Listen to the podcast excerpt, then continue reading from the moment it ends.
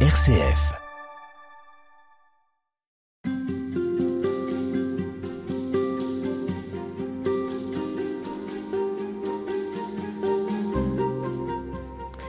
Frère Sylvain de Toc, il faut être honnête, euh, certaines de- des célébrations, euh, certaines no- notamment des messes dominicales, euh, ne transpirent pas la joie de vivre et la fête.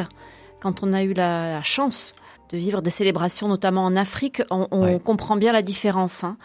Qu'est-ce qu'il faudrait faire? Je ne crois pas qu'il soit nécessaire de transformer nos églises en, en discothèques hein, ou en boîtes de nuit. Malheureusement, ça existe. Vous savez, quand les Mm. églises sont euh, désaffectées, désacralisées, comme on dit. Non, non, il n'y a pas besoin d'aller jusque-là, rassurez-vous. C'est un vieux problème. Les enfants nous disent, mais on s'ennuie à la messe. Ben, vous savez, euh, les adultes aussi, et parfois aussi les religieux et les prêtres. On a une très belle anecdote dans les sources dominicaines. Un frère qui a bien connu Saint Dominique euh, a raconté au procès de canonisation que le matin, à l'office, Parfois, il arrivait que les frères soient pas bien réveillés, qu'ils aient pas beaucoup d'enthousiasme dans le chant euh, liturgique des matines, et que donc euh, C'était un peu tristoun. C'était un peu mou, c'était un peu mou, quoi, hein, Mhm. et un peu tristounet. Et alors là, ce frère qui s'appelle frère Étienne dit, eh ben dans ces moments-là, Saint Dominique se levait de sa stalle et traversait le chœur, faisait des va-et-vient euh, d'un côté à l'autre du chœur pour euh, inciter les frères à chanter plus vite, à avoir du tonus et de la gaieté sans doute aussi dans le chant.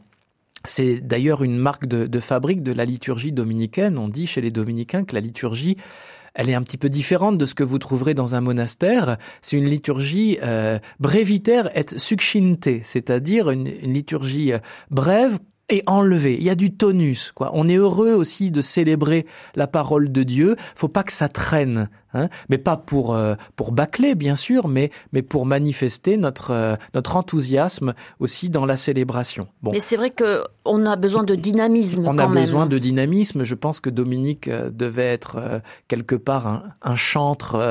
les, les témoignages sur lui disent que quand il marchait et qu'il allait de, de- de ville en ville le jour et qu'il se mêlait à la compagnie des personnes qu'il rencontrait sur les chemins, il chantait tout le temps. Hein.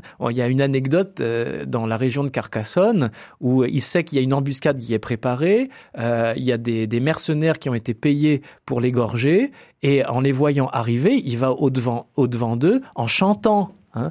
Donc euh, cette gaieté qui s'exprimait aussi par le chant, je pense qu'il a voulu la communiquer à ses frères. Alors euh, moi, comme dominicain et en particulier à Toulouse, nous avons une tradition du chant liturgique qui est très très forte, dont je parle aussi un petit peu dans, dans ce livre, puisque même des figures comme Jacques Maritain euh, s'y sont retrouvées euh, plus ou moins directement euh, mêlées. Puisqu'il y a, Hein il y a terminé sa vie. Hein, Oui, Jacques Maritain a terminé sa vie euh, sur notre terrain avec les petits frères de Jésus euh, au couvent de Toulouse à Rangueil, dans le quartier sud de Toulouse. hein. Et cette joie de vivre, eh bien, Dominique l'avait en lui, il l'a communiqué au premier frère. J'espère qu'il nous en a communiqué quelque chose. Et c'est aussi ça qu'on essaye de transmettre au monde. C'est ça, mais il n'y a pas de communauté dominicaine dans toutes les paroisses? Non, et puis ah, rassurez-vous, chez les dominicains, y compris les dominicains de Toulouse, il y a aussi des dimanches où la liturgie paroissiale est un petit peu moins évidente, moins enlevée que d'autres. On souffre tous de cette difficulté à exprimer euh, la, festivité de ce qu'on célèbre dans la liturgie. Vous voyez, c'est au fond, c'est toujours le même problème, mais d'une façon peut-être un peu moins dramatique, voire tragique. C'est le fameux ils disent et ne font pas que Jésus reproche déjà aux pharisiens. Hein Alors, quand on entend ça, on transpose directement sur le terrain de notre vie morale. Euh, on se dit, bah oui, c'est navrant, c'est contre-témoignage qu'il y a dans la vie de l'Église quand les, les prédicateurs, par exemple, euh, disent de faire quelque chose et eux-mêmes ne le font pas. Bah, ça colle pas, c'est pas crédible. C'est hein. incohérent. Mais quand on entend ça, à aucun moment on se dit, bah oui, dans la liturgie, on parle de la fête à tout bout de champ, et bah, ma foi, la fête, on ne la fait pas tant que ça. Et y on a des phases de carême. Oui, Parfois. oui, oui, oui. Alors, euh, vous savez, hein, c'est la, la fameuse boutade. Nietzsche disait que si il avait rencontré des gueules de ressuscités dans la communauté chrétienne, il se serait converti au christianisme. Bon, je crois que ça devait bien l'arranger, mais visiblement, il n'a euh, croisé que des mines de déterrés, hein, et pas des mines de ressuscités. Bon, après, voilà, on est ce qu'on est avec euh, l'histoire qu'on porte, et on va pas euh, non plus euh, se contorsionner dans tous les sens pour faire croire qu'on est heureux quand on ne l'est pas. Et c'est là, à mon avis, que la communauté a un rôle immense à jouer parce que c'est elle qui peut aussi porter la joie, qui peut faire fleurir la joie, la faire fructifier, l'exprimer dans une forme de festivité pour des personnes qui n'en ont pas la force, qui n'y sont pas immédiatement disposées.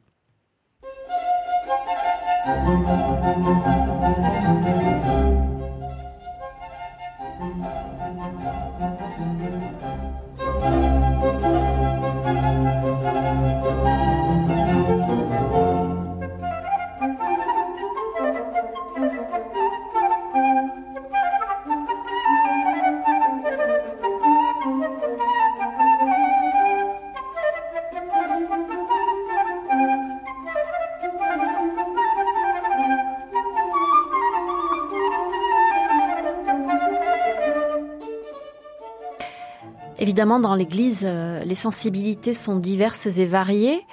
Euh, parfois, ça crée des tensions, mais ça peut aussi être une richesse.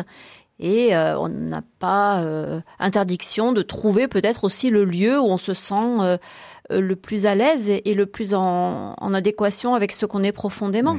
Moi, je crois qu'en la matière, il faut savoir dédramatiser et faire la part des choses entre ce qui est la substance de la foi, si vous voulez, qu'on célèbre dans les sacrements et la liturgie, donc le fond, hein, ce qu'on croit, et puis la manière dont on l'exprime. Hein. Le théologien dirait les accidents, la dimension accidentelle de cette expression. La, la substance de la foi, c'est quand même la célébration de la résurrection du Seigneur chaque dimanche qui illumine notre semaine. Hein. Et puis après, la manière dont on va célébrer cette fête de la résurrection, elle répondra aussi à des sensibilités, des goûts différents, bah de même qu'il y a euh, sur la planète des, des personnes qui, qui, préfèrent tel ou tel type de régime alimentaire. Eh bien, dans nos assemblées, euh, sur les, les, quelques, sur les centaines de millions de pratiquants qu'il y a sur cette terre, il y, a, il y en a aussi pour tous les goûts. Hein. Donc moi, je crois qu'on peut, on peut célébrer d'une façon festive la résurrection du Christ avec euh, des moines bénédictins qui chantent en grégorien. Et on peut aussi célébrer la résurrection du Christ d'une façon très festive avec un groupe de, de pop louanges, un petit clin d'œil à nos amis de Glorious ici à, à Lyon, ou avec euh, euh, le répertoire du, du, renouveau charismatique ou, ou de telle communauté en particulier. Là, on est dans l'ordre du, du revêtement de sensibilité, on n'est pas dans l'ordre du mystère de la foi. Ce qui serait très embêtant, c'est si notre manière de, de célébrer diluait amputerait ce qu'on célèbre, c'est-à-dire la foi en la résurrection du Christ. Ça, ce serait très très embarrassant. Est-ce que la forme, en admettant qu'on se réconcilie avec la fête, frère Sylvain de Toc, pourrait devenir euh, indécente pour des personnes, encore une fois, euh, qui n'ont pas le cœur à la fête? Oui, je crois que il faut savoir euh, soulever aussi ce, cette difficulté. Il y aurait une indécence à faire la fête n'importe comment, n'importe où, n'importe quand, à côté de personnes qui sont dans une profonde souffrance. Hein. Ça, je crois qu'il faut l'avoir à l'esprit. Maintenant, une fois qu'on a dit ça, on n'est pas tellement avancé au point de vue chrétien, parce que précisément les personnes qui ne vont pas bien, ce n'est pas en étant accompagnées par d'autres personnes qui veulent retenir leur joie de vivre et leur festivité qu'elles vont aller mieux. Hein, ce raisonnement-là, c'est le pape Benoît XVI qui l'a fait dans plusieurs de ses discours. Hein, j'en cite un à la fin de mon livre en disant mais c'est une erreur ce raisonnement. Hein. Se retenir d'être joyeux, se retenir de l'exprimer à travers la fête sous prétexte qu'il y a des personnes à côté de nous qui souffrent, ben, ce n'est pas un bon raisonnement parce qu'en fait les personnes précisément qui sont en souffrance, elles ne se donneront pas à elles-mêmes la joie de vivre et la festivité qui l'accompagne. Elles l'attendent peut-être secrètement de nous. Elles attendent qu'on leur tende la main pour les inviter dans cette, dans cette festivité. Alors, elles vont peut-être pas y entrer de plein pied tout de suite, immédiatement, hein, mais vous voyez, bon, j'ai des histoires tout à fait concrètes à l'esprit une dame qui vient de perdre son mari, qui donc est, veuve depuis très peu de temps, elle est en deuil, elle ne va pas euh, entrer dans la fête comme ça euh, en quelques minutes. Mais si on la laisse de côté parce que on trouve indécent de l'inviter à une célébration heureuse ou joyeuse, ça va pas non plus l'aider. Hein. Donc il faut aussi consentir à accueillir dans nos réjouissances des personnes qui restent un peu apparemment sur la touche, mais qui quelque part sont déjà touchées et peut-être même déjà très heureuses euh, qu'on leur ait proposé de venir se réchauffer un petit peu à la joie de vivre que, que le Seigneur nous donne à nous. Pour conclure ces entretiens, euh, frère Sylvain de Toc, euh, vous nous l'avez dit à plusieurs reprises, Euh, on, est fait pour être euh, heureux, Oui. on est fait pour le bonheur. Ce bonheur, si vous deviez résumer en quelques mots, qu'est-ce que c'est? Il vient d'où et il nous conduit où? Ce bonheur, c'est c'est l'accomplissement de notre être. C'est la floraison, l'épanouissement de ce que nous sommes. On n'en a pas vraiment idée. Là, on est plutôt dans un stade, si vous voulez, vous me pardonnerez l'image, elle est pas très, elle est pas très glamour, euh, c'est le cas de le dire. Hein, c'est un peu le, le, bulbe, la racine en terre. Dans notre vie terrestre, on n'a pas vraiment idée de ce que va être la, la merveilleuse fleur, la merveilleuse plante qui peut jaillir de ce que nous sommes. Et pourtant, c'est la même réalité. Vous voyez, le bulbe de la jacinthe que vous mettez en terre là ces jours-ci, dans le froid et, et la gadoue, eh bien, euh, au printemps prochain, va fleurir merveilleusement dans la lumière du soleil, si tout va bien.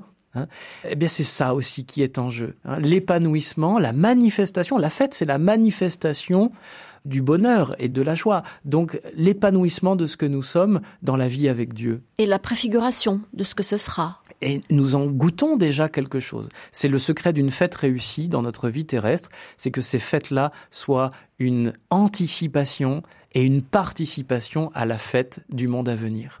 Merci beaucoup, frère Sylvain de Toc, de nous avoir Merci. accompagnés dans ces Merci, réflexions. Véronique.